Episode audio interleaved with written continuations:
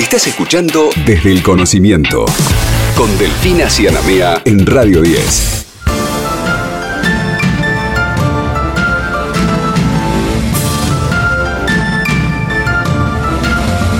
Avanza el enemigo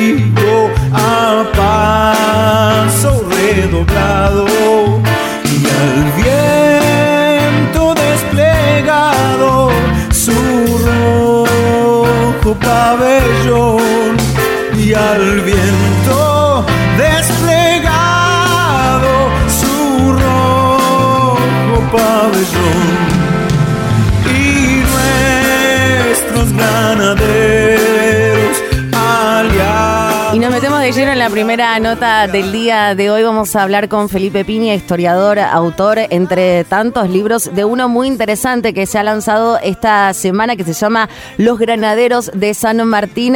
Así que Felipe, te saludamos aquí, Delfina y Héctor. ¿Cómo estás? Muy buenas tardes y gracias por tomarte el tiempo de estar aquí con nosotros.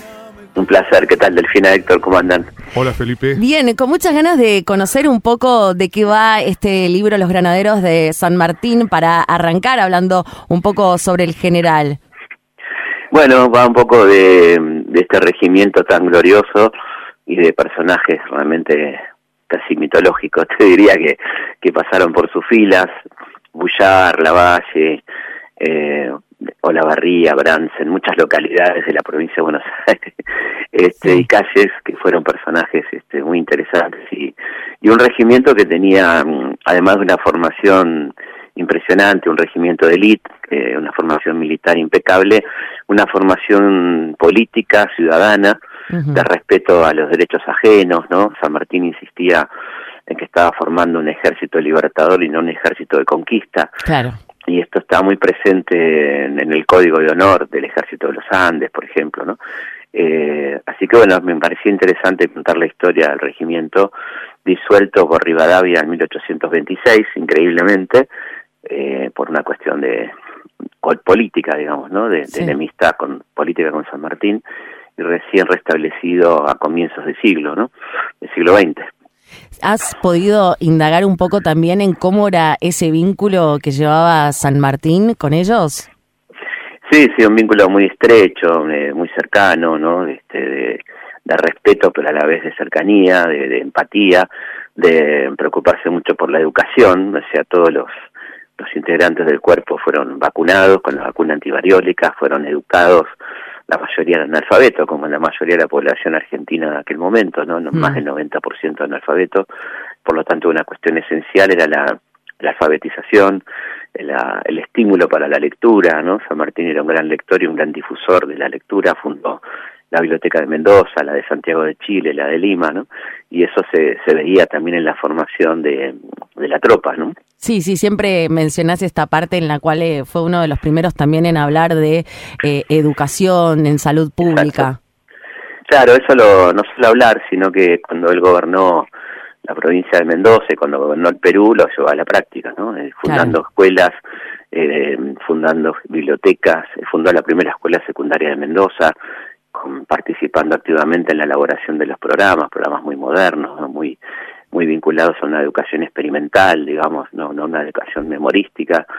Así que bueno, un hombre realmente muy moderno. Muy adelantado. Muy, muy de otro tiempo, exactamente, ¿no? Como que vivía a destiempo de lo que era su época, probablemente, ¿no? Felipe, a propósito de esto, eh, se me ocurre también eh, ahondar un poco en lo que es esta cualidad o estas características de San Martín, que hablaba varios idiomas, que leía en francés, Sí, en inglés, en exacto. latín, que era músico, es decir, Sí. eh, eh, cada tanto ofrecía algún concierto cuando la guerra se lo permitía, y por otro lado era un soltero codiciado en su momento, ¿no?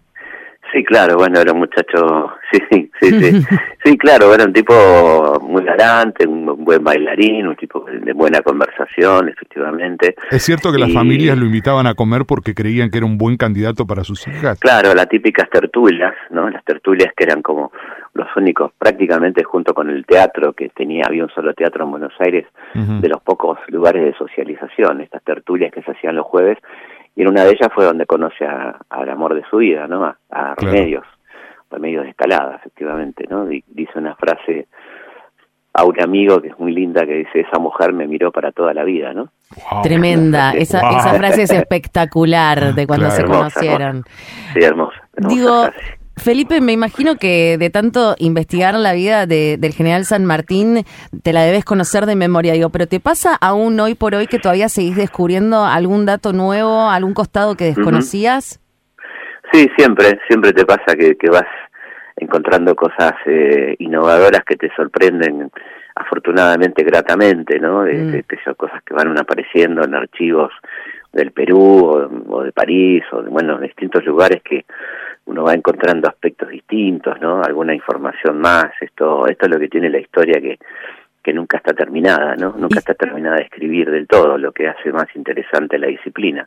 Y Así si, que sí, si podés permanentemente elegir sí. un, un- un momento particular de su vida que ha sido el que a vos en lo, en lo personal te ha llamado más la atención o te ha resultado más interesante, ¿tenés alguno?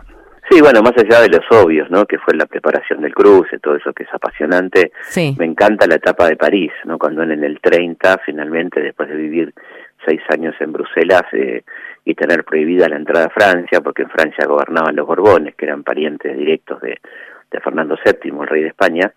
Eh, después de la Revolución del 30, él puede ingresar en, París y, y ahí mantiene un vínculo a través de un querido amigo que era Alejandro Aguado, que era el manager de la Ópera de París, y ahí conoce a, a Balzac, Donizetti, Víctor Hugo, figuras este, emblemáticas de la bohemia, de la cultura francesa, y, y toda esa etapa es interesantísima, ¿no? De, de ese contacto con estas personalidades de la cultura, su asistencia a la ópera, a los cafés eh, de París, y, y bueno, toda esa etapa me parece fascinante, ¿no? Que, que es muy interesante para seguir indagando, ¿no? Los, los largos años de exilio de San Martín, que por supuesto no fueron voluntarios, ¿no? Porque el- la frase exilio voluntario es un oxímoron, ¿no? No Mm. existe exilio voluntario. No, claro. Ahora, tenía, tenía como una forma de ser, de, de generar estos vínculos y, y hacerlos muy fuertes, quiero decir, digo, más Sí. allá de que por ahí se mandaba cartas y nada más, quizás se había visto una sola vez, pero esto lo, lo- lo asumía de manera intensa, ¿no? Claro, sí, igual él, él este, elegía, como decía, pues una persona que le gustaba mucho hablar con propiedad y decía que elegía a su correspondiente, ¿no? O sea, no le escribía a cualquiera, escribía a las personas que, que él entendía que le, le podían corresponder, o sea, que podían entender lo que él quería decir, ¿no? Este, y es muy lindo ese concepto de correspondencia, de corresponderse, ¿no? Y, y su correspondencia es, es extensísima, ¿no? Ha escrito eh, miles y miles de hojas de carta, eh, que era un género que lamentablemente hemos perdido, ¿no? El género Mm. epistolar, que tenía que ver también la extensión de la carta con lo que se tardaba entre que llegaba y volvía la respuesta. Entonces, Claro. uno hablaba de su vida personal, de sus pensamientos, de sus temores, de bueno, todo eso está en las cartas de San Martín a sus más queridos ami- amigos como Tomás Guido, Manuel Belgrano en su momento, este, bueno, gente que quiso mucho, o Higgins, y con la que tenía mucha confianza y se confesaba en esas cartas que son además documentos históricos maravillosos, ¿no? Eh, poco tiempo antes de, de su muerte, él estuvo a punto de pisar suelo argentino y, y Sí. sin embargo no lo hizo porque eh, había un- un- una situación muy conflictiva. A uno se le ocurre pensar que quizás San Martín, después de haber luchado tanto por la unidad, por la pacificación este, y por nuestra libertad, haya muerto sumido en la tristeza o en el dolor que seguramente provoca ver a un país que a pesar de todo lo que se había luchado, seguía desunido, seguía enfrentado, ¿verdad? Sí, no tengas ninguna duda. Él llega, mm, sale de Bruselas este, con destino a, Bueno- a Buenos Aires porque estaba la guerra con el Brasil, estamos hablando del año 28, Ujú. y lamentablemente cuando él llega eh, a Río de Janeiro eh, ve las noticias que mm, se ha producido la sublevación de la Valle, que ha fusilado a Dorrego, ¿no? Un crimen completamente injusto, sin juicio previo, sin nada. Y cuando llega a Buenos Aires al puerto decide no desembarcar, eh, dice literalmente él, para no avalar la dictadura de la Valle, ¿no? Eh, y a la vez para ver qué está pasando. Y se queda tres meses en Montevideo con ganas de quedarse y, y, bueno, pero se da cuenta que su nombre este, va a ser usado por uno u otro bando en, en la guerra civil y decide entonces volver definitivamente a Europa, ¿no? Y deja un texto increíble que es una especie de, anticipación de lo que nos va a pasar, ¿no?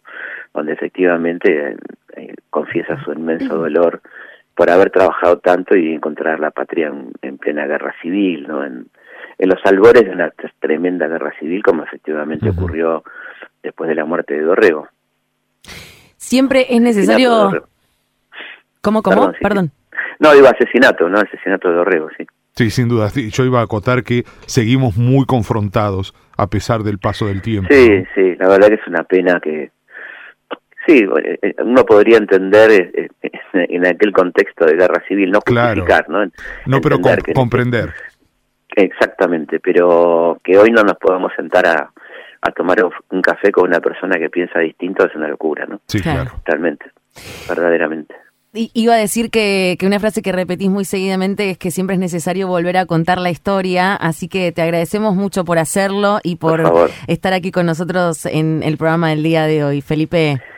Les mando un abrazo y felicitaciones por el programa que está buenísimo. Gracias. Los invitamos a todos los oyentes que están del otro lado a que lean el libro Los Granaderos de San Martín, que ya está publicado desde la semana pasada para todos ustedes. Un abrazo grande muy grande, gracias. Asegure por siempre los rumbos de la patria que alumbra